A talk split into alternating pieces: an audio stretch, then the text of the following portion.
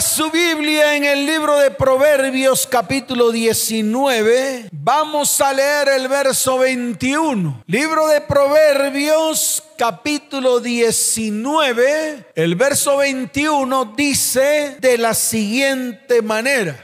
Muchos pensamientos hay en el corazón del hombre. Muchos pensamientos hay donde. Uy, muchísimos. El ser humano piensa muchas veces en un segundo y piensa muchas cosas. Y por eso el proverbista lo dijo, muchos pensamientos hay en el corazón del hombre, pero hay una parte resolutiva que es importante que usted la lea. Dice, mas el consejo de Jehová permanecerá. ¿Qué es lo que permanece? Dígalo fuerte, ¿qué permanece? El consejo de Jehová. Así que búsquelo, busque el consejo de Dios, busque el consejo, colóquelo en su mente y colóquelo en su corazón. Y ese consejo permanecerá siempre clavado en medio de su vida. ¿Cuántos dicen amén? ¿Cuántos dicen amén? Dele fuerte ese aplauso al Señor.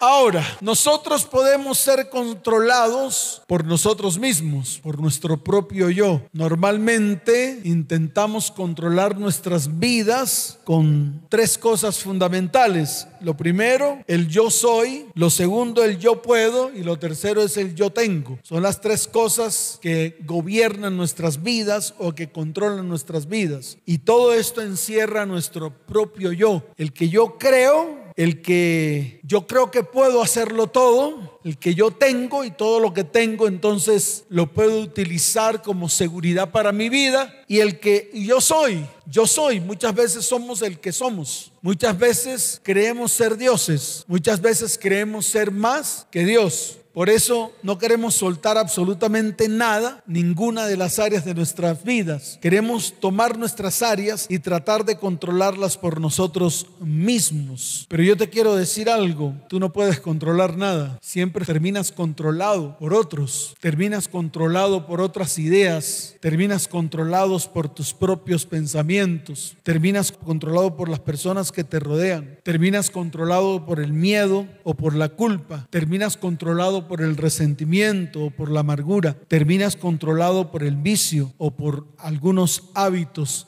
en cualquier área de tu vida. Y yo quiero que hoy mires tu vida y quiero que mires qué es lo que controla tu vida y en qué áreas estás siendo controlado. Así que tu yo soy, tu yo puedo y tu yo tengo no te sirven para nada. Te sirven para tres cosas, para nada, para nada y para nada. Porque a la final terminas siendo controlado por todo lo que te rodea. Así de sencillo. Por eso hoy tenemos que meditar en esto, meditar en qué cosas controlan tu vida, qué cosas toman el control de tu vida en todo tiempo, en todo momento y en todas las áreas de tu vida. Amén. ¿Cuántos dicen amén?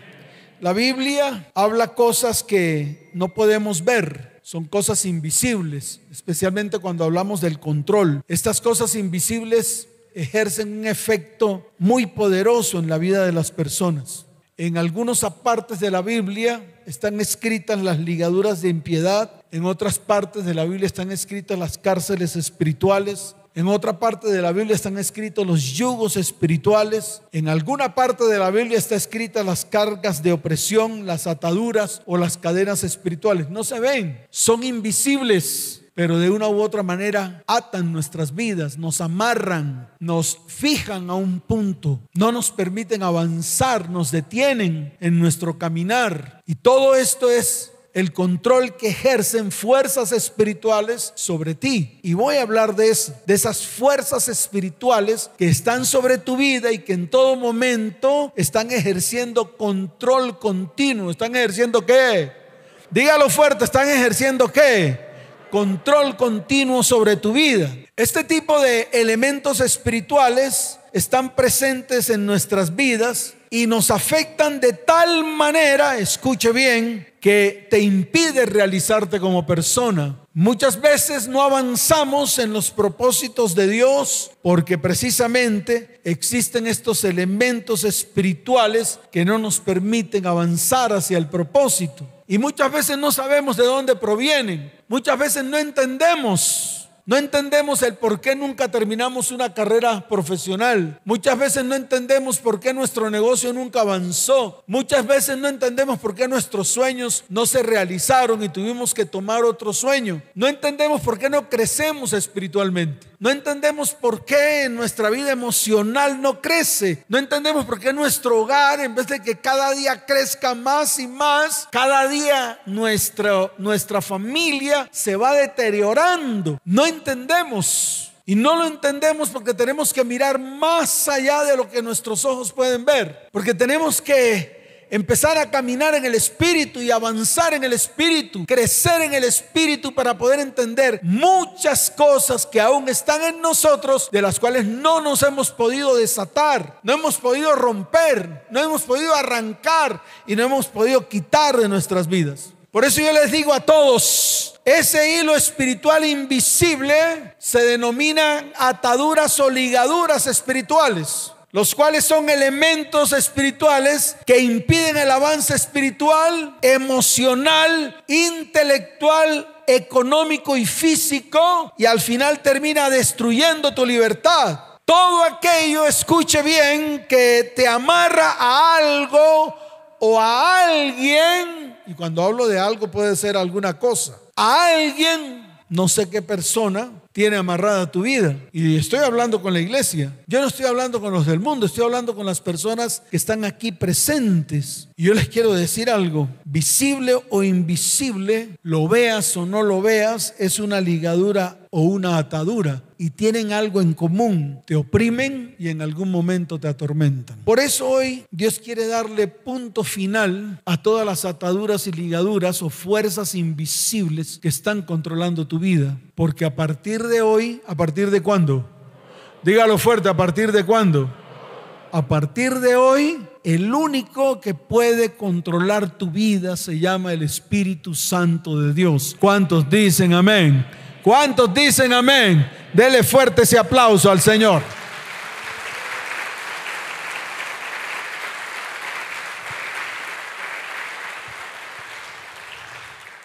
Las ataduras, ligaduras o yugos son invisibles, tú no los ves. Son cuerdas invisibles, son hilos invisibles, tú no los ves. No hay manera de verlos de de forma física. No están físicamente atadas a tu cuerpo, ni atadas a tu espíritu, ni atadas a tu alma, ni atadas a las áreas de tu vida. Por eso no se ven. Pero son detectables, son identificables. ¿Son qué? Y precisamente se identifican cuando existe una carga pesada sobre ti la cual produce un sentimiento de culpa y de dependencia. En algún momento de tu vida puedes llegar a disfrutarlos, sí, puedes llegar a disfrutarlos, pero al final te vas a dar cuenta que destruyen tu vida. Te agrada y al final te das cuenta que te lastima. Te agrada y al final te produce tristeza y un grande peso en tus hombros. Sientes que oprime tu vida y, y no te deja avanzar. Por eso todo esto te lleva a lugares espirituales de cautividad. Uno de ellos es el denominado pozo de desesperación y entras a caminar en lodos cenagosos y en círculos viciosos. En la Biblia hay varios registros de personas que quedaron ligados y atados a personas. Por ejemplo, el caso de Dina, por ejemplo, el caso de Sansón, por ejemplo, el caso de Tamar, la hija de el rey David. Todos ellos se quedaron ligados emocionalmente, físicamente, espiritualmente a personas. Sansón prácticamente quedó ligado a una mujer llamada Dalila, al cual le descubrió su corazón. ¿Qué hizo Sansón? Le descubrió su corazón y le descubrió la manera como a él llegaba la fuerza era a través de su cabello. Cada vez que él se quitaba el cabello perdía completamente su fuerza. Y esto lo colocó delante de la mujer que al final terminó por destruirlo. Dice la palabra que cuando él le reveló su secreto, cuando él abrió su corazón y le dijo dónde estaba su secreto, inmediatamente los filisteos llegaron sobre él, le quitaron el cabello, le quitaron toda la fuerza. Lo primero que hicieron fue que lo ataron, lo segundo que hicieron fue que le quitaron los ojos, o sea, lo dejaron ciego. Y lo tercero que hicieron fue colocarlo en un molinillo a moler, a dar vueltas y vueltas y vueltas en círculo. Eso es lo que nos ocurre a nosotros cuando en algún momento nos ligamos o nos atamos a personas o a cosas y nos atamos emocional y espiritualmente a esas personas. Y esas personas lo primero que hacen con nuestras vidas es dejarnos ciego. Lo primero que hacen en nuestras vidas es atarnos. Nos dejan prácticamente sin movimiento, sin movilidad. Nos llevan presos, nos llevan a cárceles espirituales. Y al final terminamos dando vueltas en un mismo círculo, tratando de buscar libertad en la cual nunca la vamos a hallar. Dice la palabra que Dios fue misericordioso con Sansón y volvió nuevamente a entregarle la fuerza. Dice la palabra que comenzó a crecerle el cabello. Y a medida que le iba creciendo el cabello, iba recuperando su fuerza. Pero fue por la pura gracia de Dios en el momento en que Sansón ora al Señor y el Señor escucha su clamor. Y no era prácticamente por su cabello, era por el poder del Espíritu que moraba en él. Y eso es lo que tú tienes que entender. Muchas veces por causa de nuestras ataduras y nuestras ligaduras, el Espíritu de Dios se va de nuestras vidas porque el Espíritu Santo no puede compartir lo santo con lo profano, lo santo con lo inmundo y con lo abominable delante de Dios. Y por eso es importante que tanto tú como yo, que tanto tú como quien, dígalo fuerte, que tanto tú como quien, claro como yo, tenemos que librarnos de estas ataduras y de estas ligaduras que aún están en nuestras vidas, aún están en nuestras familias y aún están en nuestras descendencias. ¿Cuántos dicen amén? ¿Cuántos dicen amén? Dele fuerte ese aplauso al Señor.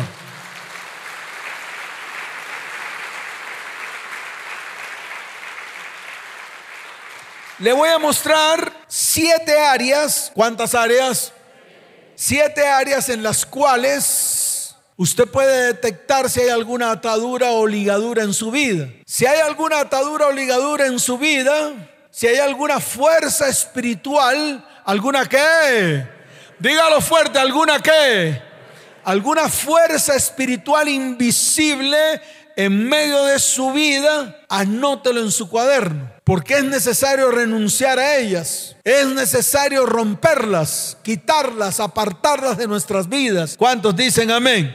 Por ejemplo, el área emocional. Una atadura pervierte las relaciones buenas y puras establecidas en el amor, ya que se arraigan por medio de dos elementos, dos espíritus inmundos, uno llamado la lujuria y otro llamado la lascivia. Las ataduras del alma se fundamentan, escuche bien, en la mentira y en el engaño. Y suceden cuando usamos personas o cosas para obtener lo que anhelamos para la satisfacción de nuestras pasiones y nuestros deseos. Ese es el único fin. No hay otra finalidad. Por eso es que es abominable delante de los ojos de Dios. Y es abominable delante de los ojos de Dios porque se basa en dos espíritus inmundos que en este tiempo están actuando sobre el mundo. Y es la lujuria y la lascivia. Y de eso están llenos miles y miles de seres humanos alrededor del mundo entero.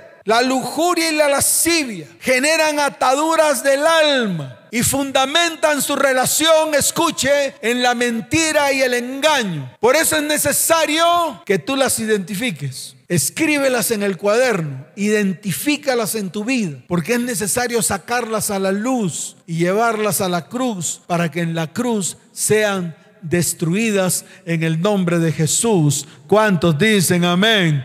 ¿Cuántos dicen amén? Dele fuerte ese aplauso al Señor.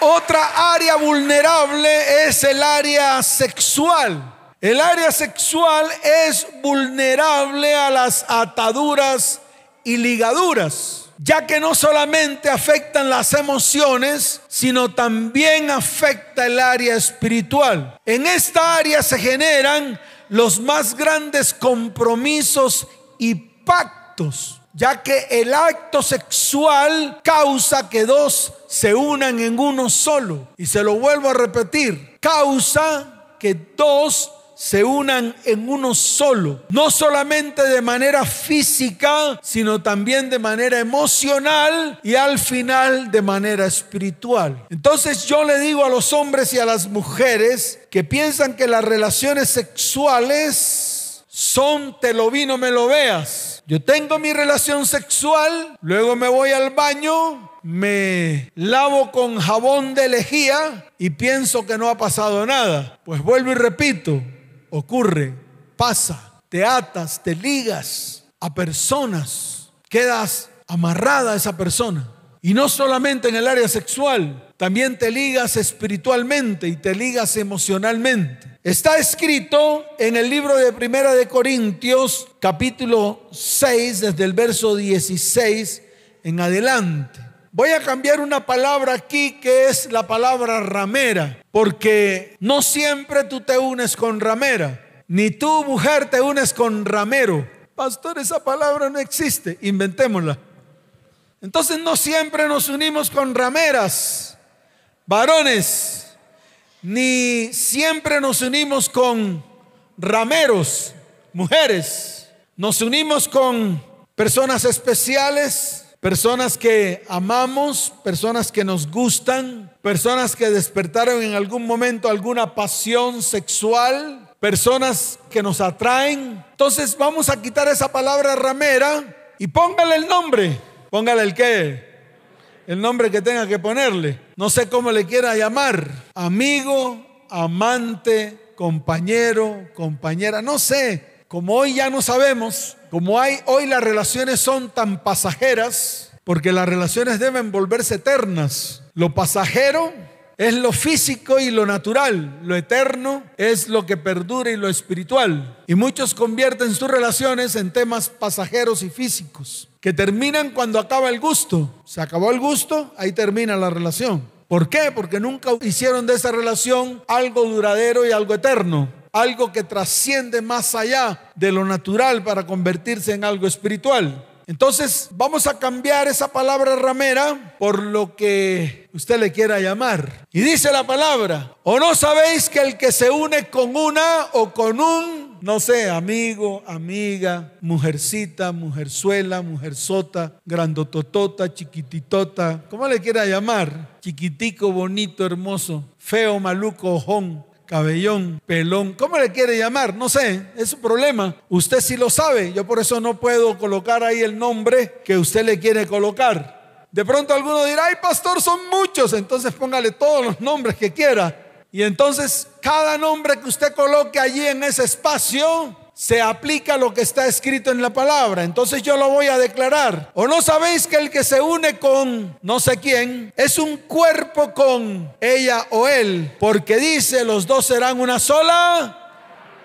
Los dos serán una sola carne. Entonces vuelvo y repito, las relaciones sexuales porque estoy hablando de esa área, las relaciones sexuales no solamente son relaciones pasajeras, se convierten en relaciones espirituales relaciones espirituales que trascienden más allá de un acto sexual físico. Van a los actos emocionales y a los actos espirituales. Conozco personas que aún hoy se masturban por una mujer con la cual tuvo relaciones sexuales. Y conozco mujeres que hoy se masturban por relaciones que tuvieron con X hombre. Conozco hombres que no pueden tener relaciones sexuales con su cónyuge porque están pensando en la mujer con la cual se ató. Y conozco mujeres que también tienen relaciones sexuales con sus esposos, pero piensan en la persona con la cual tuvo relaciones sexuales anteriormente. No sé si eso le pase a usted, pero por si las moscas, por si acaso le está pasando. Todo esto es un por si acaso, pero yo estoy seguro que si Dios ha abierto la boca hoy,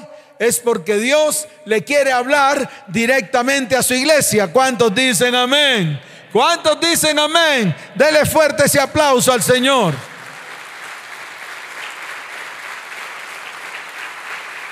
Por eso, no solamente afectan emociones, sino también afecta el área espiritual. En el área sexual se generan los más grandes compromisos y pactos, ya que el acto sexual causa que se unan dos en uno solo. Pastor tres en uno solo. Pastor cuatro en uno solo. Pastor cinco en uno solo. Pastor, yo no sé.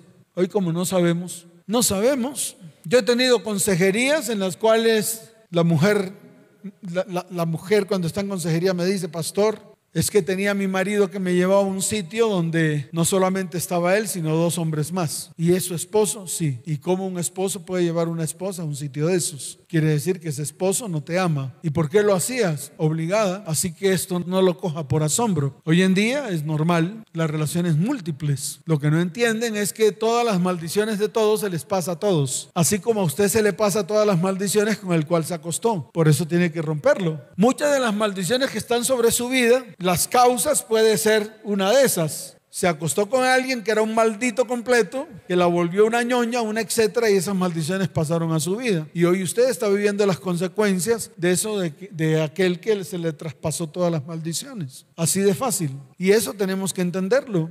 Está escrito en el libro de 1 Corintios 6, son uno solo. O sea que todo lo que está en una persona pasa a la otra. No solamente es el besito y la lengüita, no solamente es eso. Es la relación en sí, la relación íntima en sí lo que produce la atadura y produce la ligadura. ¿Cuántos dicen amén?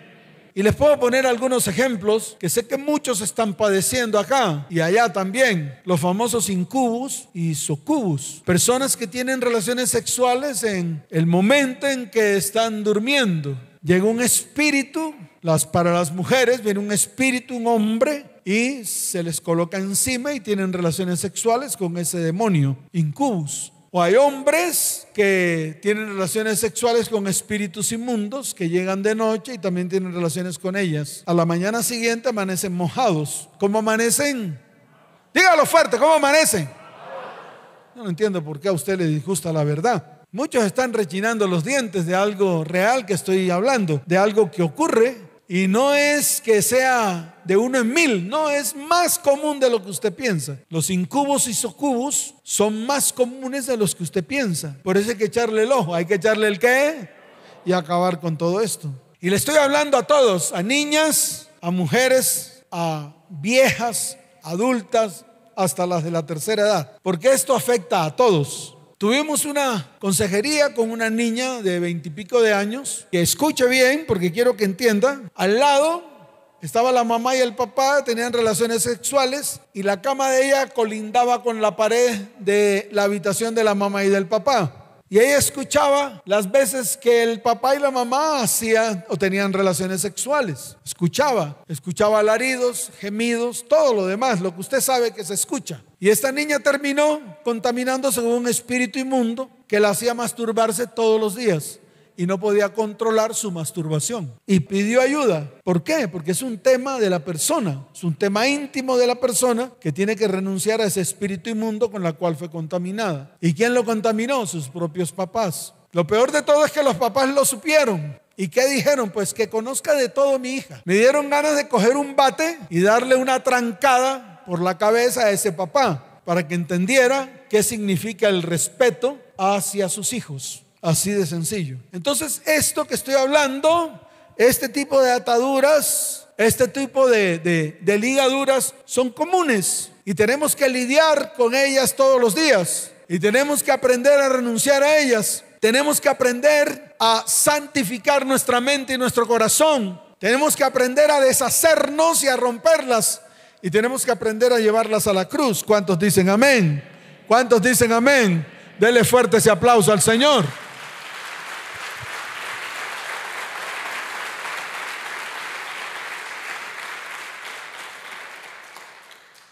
En el área sexual, los incestos, los que, dígalo fuerte, los que, es también muy común. Nosotros que, que no hemos parado en las consejerías, que hemos estado siempre ahí ayudando a la gente en las consejerías, desde el momento de la pandemia decidimos darle consejos a todo el mundo. personas que pertenecen o no pertenecen a esta iglesia, abrimos nuestro corazón para ayudarlos. Y de varias cosas me di cuenta, una de ellas de los famosos incestos, la perversidad sexual, especialmente entre la familia, es muy común. Y esto ocurre cuando hay relaciones sexuales entre personas de la misma familia, especialmente entre padre e hija, entre madre e hijo, entre hermano y hermana, entre primo y prima, entre tío y sobrina, suegro, nuera. Eso me pasó, me pasó un día con un man que me dijo, pastor, es que yo me acuesto con mi suegra.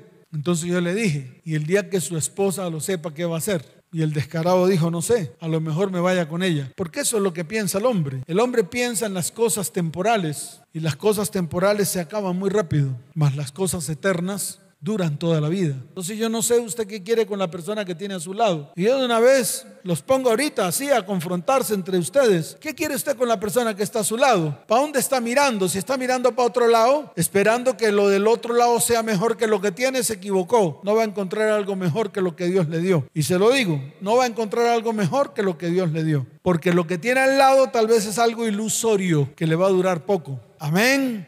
¿Cuántos dicen amén? Entonces vuelvo y repito, esta es una perversión de la buena relación que Dios diseñó para las familias y muchas veces sobrepasamos los límites. Y cuando sobrepasamos los límites, creamos ataduras del alma que hacen mucho daño a toda la familia. He visto cómo tíos violan a sus propias sobrinas, tíos grandotes adultos violando a sus propias sobrinas de 7, 8 y 9 años. Y es común. Abuelos que se acuestan con sus nietas y tienen relaciones con sus nietas y las violan. Papás que se acuestan con sus propias hijas y las violan. Y esta es una perversión y trae maldición sobre la vida de las personas que lo hacen. Entonces vuelvo y se lo repito para que le quede grabado en su memoria. El que la hace lleva una tremenda maldición sobre su vida, que muy difícilmente podrá arrancarse. Así que vaya y pague escondederos a peso o arrepiéntase y vaya delante de Dios para que pueda alcanzar misericordia. Es todo. Pactos, ¿cómo se llama?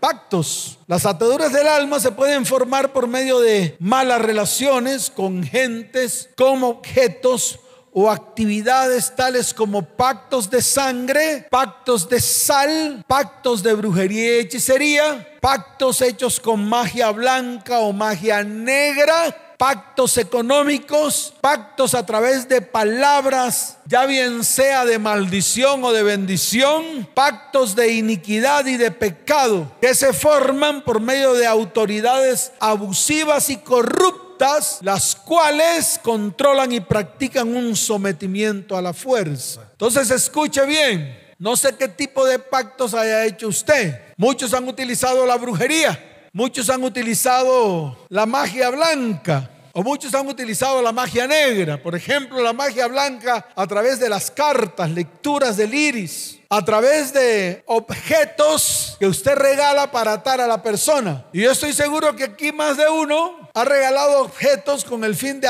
atar a la persona a usted. Pues va a tener que romperla. Eso que hice un día, ese objeto que dio, no sé cuál, la cadenita, la que se me perdió, no sé si la cucharita que se me perdió también, no sé si el anillito, no sé si la pulsera, no sé. Pero muchas veces hemos dado objetos los cuales se constituyen en magia blanca, en magia que blanca, así como también la magia negra a través de brujería y hechicería, como por ejemplo esos famosos carteles que dicen, yo hago volver a su hombre en tres días. Entonces usted va a donde ese brujo y por medio de magia negra hace ligaduras y ataduras espirituales con esa persona para que llegue a su vida. Y llega a su vida, porque déjeme decirle algo, la brujería también es efectiva. El problema es que produce maldición, produce ruina, produce escasez, produce enfermedad y al final produce muerte. Entonces usted toma la decisión. Amén. ¿Cuántos dicen amén? Qué bueno sería unirse en una relación la cual el compromiso usted lo hace delante de Dios y sea el mismo Dios el que haga el pacto entre usted y la otra persona. Eso es sano. Eso es un espíritu correcto en una relación. El resto son espíritus incorrectos. Amén. ¿Cuántos dicen amén? Dele fuerte ese aplauso al Señor.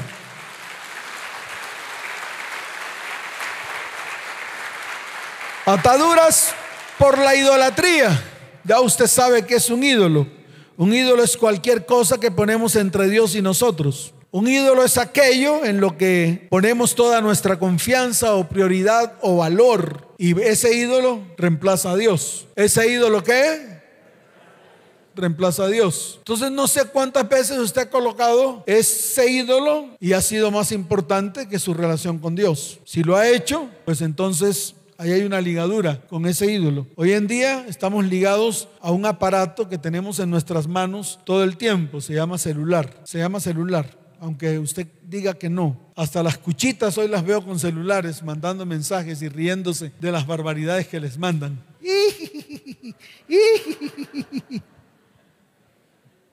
No se rían que la vaina es seria.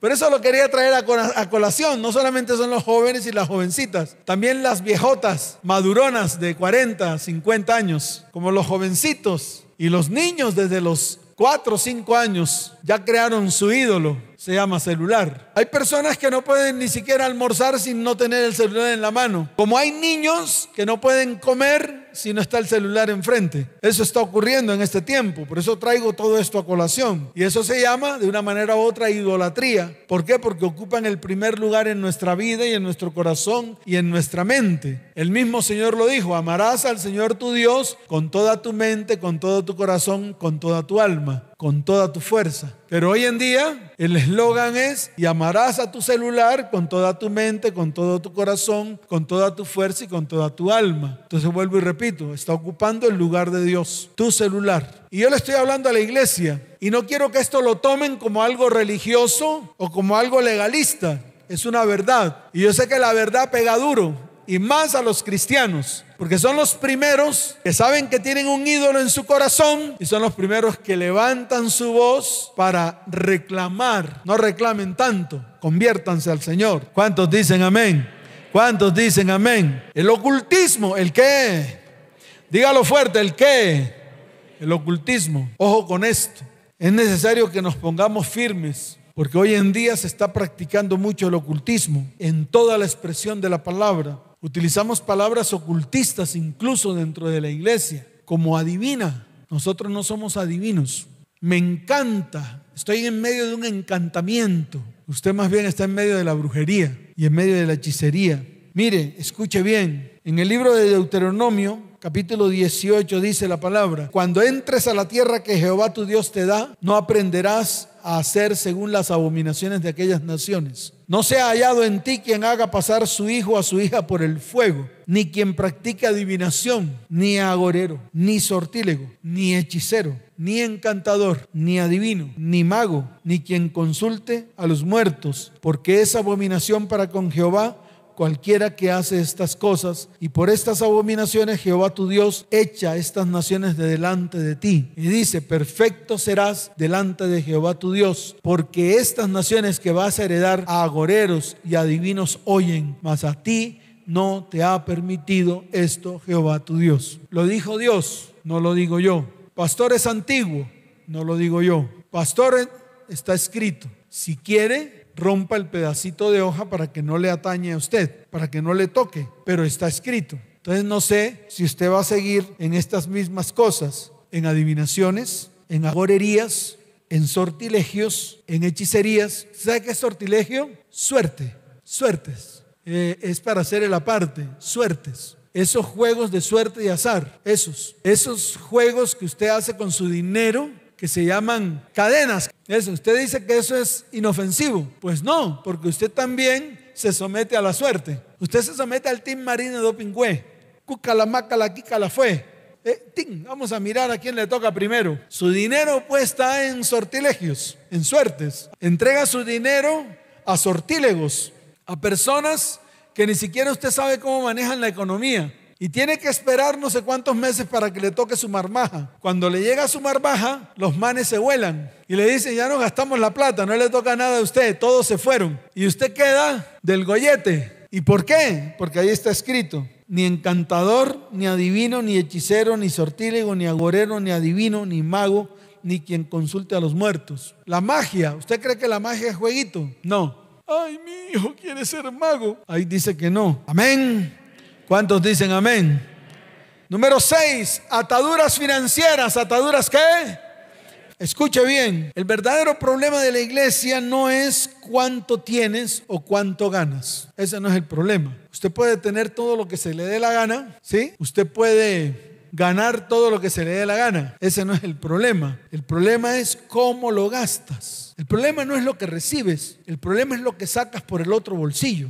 Y te lo vuelvo a repetir. Hay personas que ganan un mínimo y saben tomar su dinero y bendecirlo. Y lo bendicen. Y su dinero se le multiplica. Y le salen negocios. Y comienzan a ganar por aquí por allá. Son personas que tienen manos bendecidas. ¿Por qué? Porque nunca colocan su dinero en manos de nadie, sino en manos de Dios. Es ahí cuando uno coloca su dinero y lo bendice delante de Dios. ¿Cuántos dicen amén?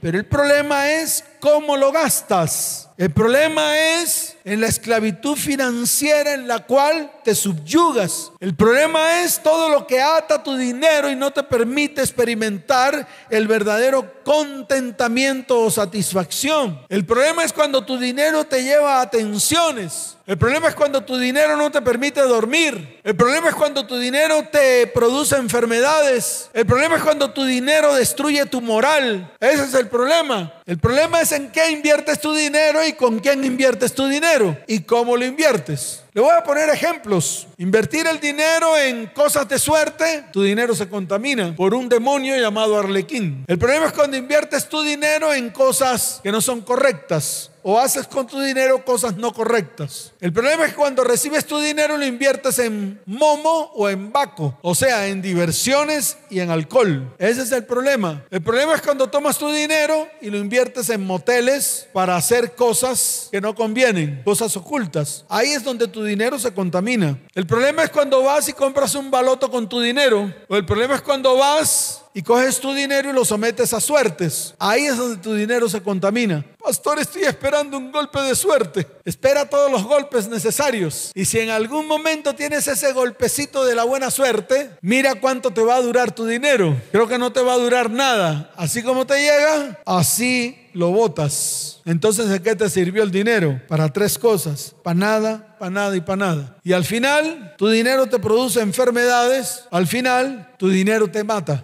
Amén. Eso yo lo viví en Santa Marta. En los años 76 yo lo viví, personas que tenían mucho dinero por causa del narcotráfico. ¿En qué quedaron convertidos? En cadáveres. A todos los mataron. Ya no existen. Hoy en día ya no existen. Y muchos de esos familiares solo quedaron uno o dos. Aquellos que nunca dieron su vida a esas cosas. Entonces no insista. Escuche más bien lo que dice la palabra. Robarle a Dios Está en Malaquías 3.8. ¿Robará el hombre a Dios? De esto no voy a hablar mucho. Usted ya esto lo sabe. Ya esto usted lo sabe. No se lo tengo que repetir. No tengo que recordárselo a la iglesia. Ese es un fundamento que está descrito en la palabra. Es un fundamento del Evangelio de Cristo. Así la gente diga lo que se le dé la gana. Pero yo creo en lo que el mismo Señor declaró. Dad al César lo que es del César y a Dios lo que es de Dios. Eso lo dijo Jesús. ¿Quién lo dijo? Exacto, lo dijo Jesús. No lo dijo el mequetrefe que está inventándose cosas por las redes sociales. No. Entonces, robarle a Dios es algo que te abre un boquete. El amor, el dinero, descrito en primera de Timoteo 6:10. Incurrir en pecados financieros como el fraude, la extorsión, el soborno, el incumplir los principios bíblicos que producen tus bendiciones financieras. Y por último, para terminar, las ataduras físicas. Yo le voy a hacer solo una pregunta a la iglesia. ¿Algunos de los que están aquí, que están enfermos, han averiguado su causa, la causa de su enfermedad? ¿Han averiguado la causa de la enfermedad de su mamá, de su tía, de su abuelo, de su abuela? ¿Lo han averiguado? ¿Por qué no lo averiguan? ¿Por qué no escudriñan toda la parte espiritual de los que están enfermos en su casa, incluyéndose usted? Pregúntese por qué el azúcar está elevado en su vida y pregúntese por qué razón usted está al borde de tener el azúcar elevada y la glucosa elevada. Pregúntese. Pero déjeme decirle algo, esto no tiene nada que ver con lo físico, tiene que ver mucho con lo espiritual. Porque si la sal proviene de Dios, el azúcar proviene de Satanás. Así de fácil. Lo contrario a la sal es el azúcar. Y nosotros somos sal de la tierra. ¿Nosotros somos qué? Sal de la tierra. Entonces averigüe por qué tiene su azúcar alta. Déjeme decirle algo, va a tener que perdonar a los más cercanos para que se le quite eso que hay en usted. Enfermedades en los huesos. ¿Alguna vez ha averiguado por qué? ¿Alguna vez ha averiguado por qué su abuela o su abuelo están torcidos? ¿Alguna vez ha averiguado por qué su tía está torcida, tiene sus dedos torcidos? ¿Ha averiguado por qué? Averígüelo. Usted mismo lo va a descubrir y Dios mismo se lo va a mostrar. ¿Alguna vez ha averiguado usted por qué tiene tanta migraña? ¿Alguna vez ha averiguado usted por qué sale el cáncer? Ya bien sean enfermedades adquiridas o enfermedades generacionales. Cualquiera de las dos son maldición, no son bendición, porque Cristo en la cruz del Calvario llevó mi enfermedad. ¿Cuántos dicen amén? Dele fuerte ese aplauso al Señor y colóquese en pie. Toma esta charla a manera de enseñanza, pero aquí lo importante es que usted tiene que averiguar, usted tiene que investigar. Si usted quiere llegar a la sanidad en todas las áreas de su vida, si usted quiere llegar a la sanidad en su área espiritual, mire con qué se contaminó. Y no estoy hablando de cosas que ocurrieron en su pasado, estoy hablando de incluso su presente. Personas que abrieron puertas a relaciones con mujeres o con hombres contaminados espiritualmente por demonios, espíritus inmundos, por brujería, hechicería, magia blanca, magia negra, y usted tuvo relaciones con esas personas, esas personas lo contaminaron espiritualmente. En el área física, enfermedades, ya le dije, averígüelo. Tiene mucho que averiguar, iglesia. Tiene mucho que investigar, tiene mucho que anotar, tiene mucho en la cual usted tiene que mirar con detenimiento, con un lápiz y con un papel. Amén. ¿Cuántos dicen amén? Dele fuerte ese aplauso al Señor.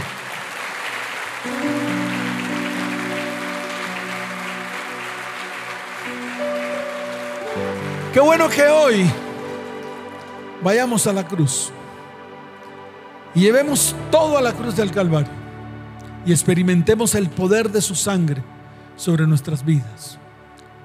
Yo quiero que usted experimente el poder de la sangre de Jesús. Sangre que trae libertad, sangre que trae sanidad, sangre que trae perdón y limpieza a nuestras vidas. ¿Cuántos quieren ser limpios? Levanten la mano. Muy bien. Yo también anhelo ser limpiado. Que se borre todo mi pasado. Que se borre todo lo inmundo que pasó por mí. Por mi vida, por mi mente, por mi cuerpo, por mi corazón. Todo lo inmundo que pasó por mis ojos. Todo. Todas aquellas, aquellas cosas con las cuales me contaminé. Por eso vamos a la cruz. Es fácil. Es fácil. Es sencillo. Cierra tus ojos y levanta tus manos al cielo y dile Espíritu Santo, hoy quiero que vengas a mi vida, que reposes en medio de mí. Hoy anhelo tu perfecta presencia en medio de mí, Señor. Desciende con tu poder, desciende con tu gracia, desciende con tu amor sobre mi vida. Llévame a la cruz, llévame a ese lugar donde Cristo derramó hasta la última gota de su preciosa sangre. Llévame allí, Señor. Llévame allí. A ese acto de misericordia y de amor que mostró mi Padre que está en los cielos por nosotros. Padre, hoy levanto mi voz y presento a tu iglesia delante de ti. Padre, hoy llevo a tu iglesia a la cruz del Calvario. Justo allí debajo de la cruz, donde Cristo derramó hasta la última gota de su sangre. Sangre del último cordero, sangre del último cordero, ofrecido por el Padre para salvación, para sanidad y para redención. Permite que la sangre de Jesús sea derramada sobre ti en este día, en un acto de fe y recordando lo que ocurrió hace miles de años atrás, hace mucho tiempo atrás, cuando Jesús fue entregado a muerte y muerte de cruz. Allá estuvo colgado desde la hora tercera hasta la hora novena. Allí exhibió todo principado y toda potestad.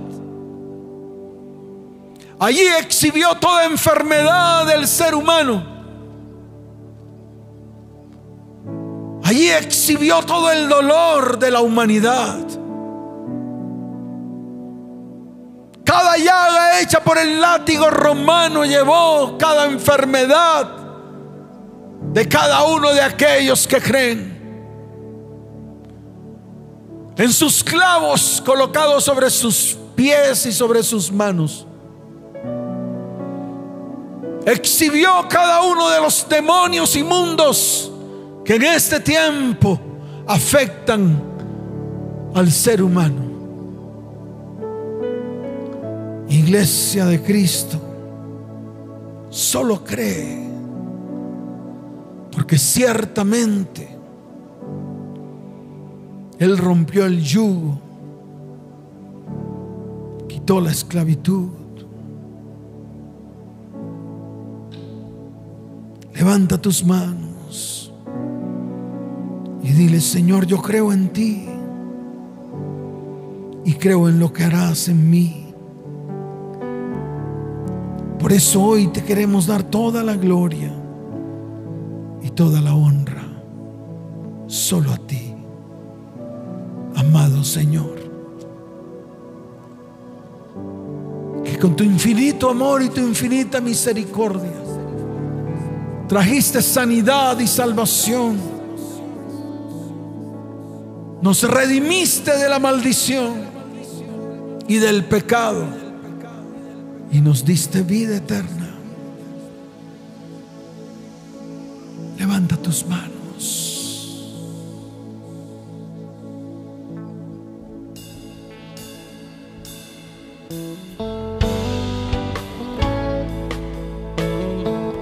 Levanta tus manos, iglesia.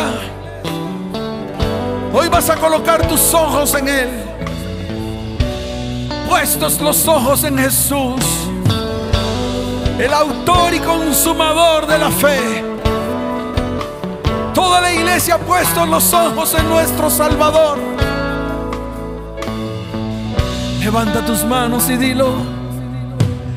Quiero levantar a ti mis manos, maravilloso Jesús, milagroso Señor. Llena este lugar de tu presencia y haz descender tu poder a los que estamos aquí. Creo en ti, Jesús. Lo que harás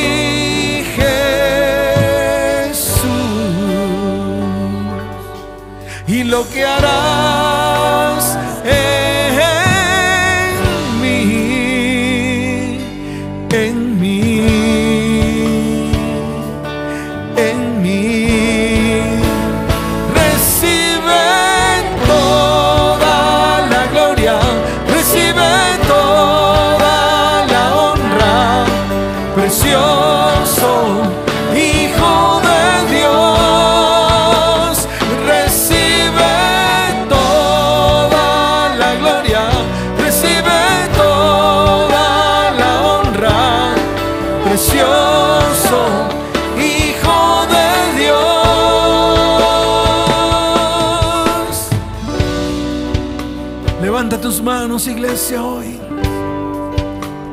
Hoy vas a recibir el Espíritu de Dios.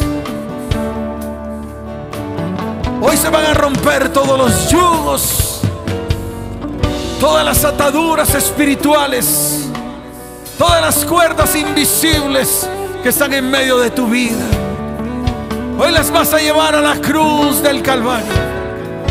Levanta tus manos al cielo y dile, Señor, hoy coloco mi vida delante de ti. Hoy anhelo la libertad con que Cristo me hizo libre. Hoy, Señor, recibo las buenas nuevas que vienen del Evangelio de Cristo. Hoy, Señor, mi corazón es vendado. Hoy proclamo libertad de mi cautividad.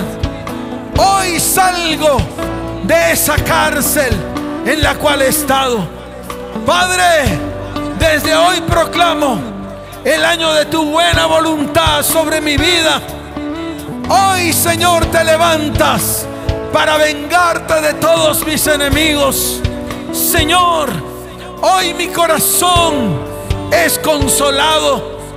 Toda aflicción hoy sale de mi vida en el nombre de Jesús. Todo, lo que hay en medio de mí, hoy es echado fuera en el nombre de Jesús. Hoy, Señor, reposa sobre mí manto de alegría en vez del espíritu angustiado. Hoy soy llamado árbol de justicia, plantío de Yahweh para gloria suya. ¿Cuántos dicen amén?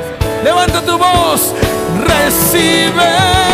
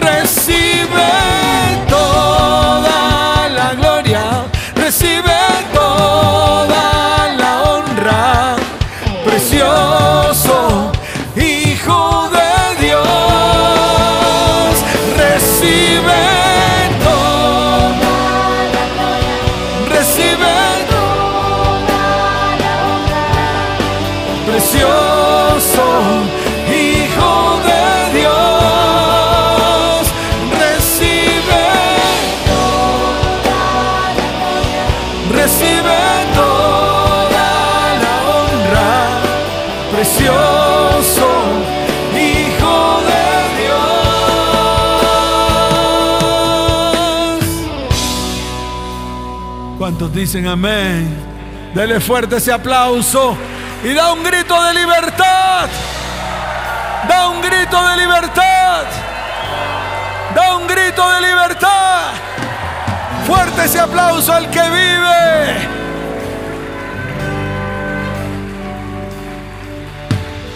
Amén. Es día de libertad. ¿Cuántos lo creen? ¿Cuántos lo creen? Quiero saber cuántos nos, nos visitan hoy por primera vez en esta iglesia. Si usted viene por primera vez, quiero que levante su mano derecha al cielo así, rápidamente. Quiero que pase aquí al frente. No deje nada allá afuera. No deje nada allá en su silla y pase aquí al frente, por favor. Rápidamente, todos, todos. Quiero orar por ustedes. Vengan para acá. Vengan para acá. Vengan para acá. Iglesia, extiende tus manos hacia ellos. Vengan para acá, mírame, mírame. Eso, mírame, mírame. Mírenme, mírenme. Qué bendición que hayan venido. Por allá también habían algunos que no quisieron pasar, pero no importa. Por los que están aquí voy a orar. Y todos los que están allá detrás de ustedes también van a orar por ustedes. Porque sé en qué necesidad están. Sé en qué necesidad están. Pero saben una cosa. Ese es el tiempo en el cual Dios los va a librar. Y va a traer sanidad a sus vidas. Yo lo creo. Mi vida comenzó cuando un día, al igual que ustedes, pasé al frente. Ahí comenzó mi vida. Porque antes no tenía vida. Tenía una vida desperdiciada, vuelta un etcétera. Pero un día tomé la decisión de pasar al frente. Y un día rendí mi corazón a Dios. Y a pesar de que caminé mal y cojo por muchos años, Dios tuvo misericordia de mí, así como va a tener misericordia de ustedes. ¿Cuántos dicen amén? Démosle fuerte aplauso al Señor por ellos. Inclinen su rostro, voy a orar. Iglesia, extiende tus manos hacia ellos y vamos a orar todos juntos y vamos a decirle, Padre, escucha nuestro clamor por las personas que hoy han venido a esta iglesia. Señor, te pedimos, te rogamos por cada una de las peticiones que hay en sus corazones. Y te pedimos, Señor, que inclines tu oído y escuches atentamente y haz por obra.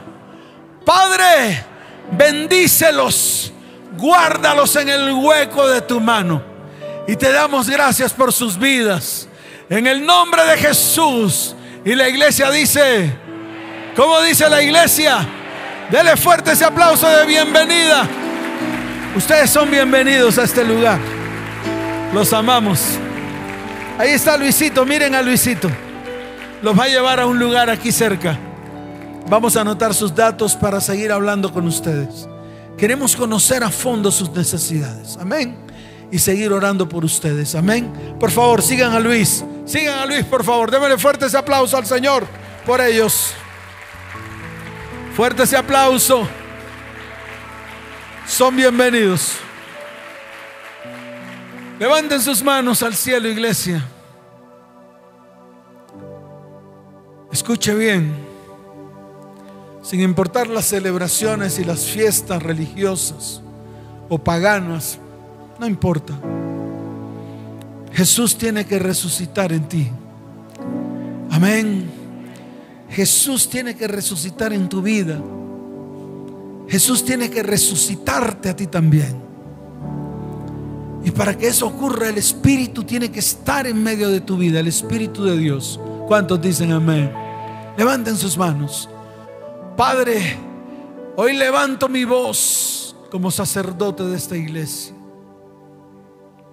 como profeta de esta iglesia. Tú me has puesto aquí, Señor, con propósitos grandes y firmes. Y ese propósito aún no ha finalizado.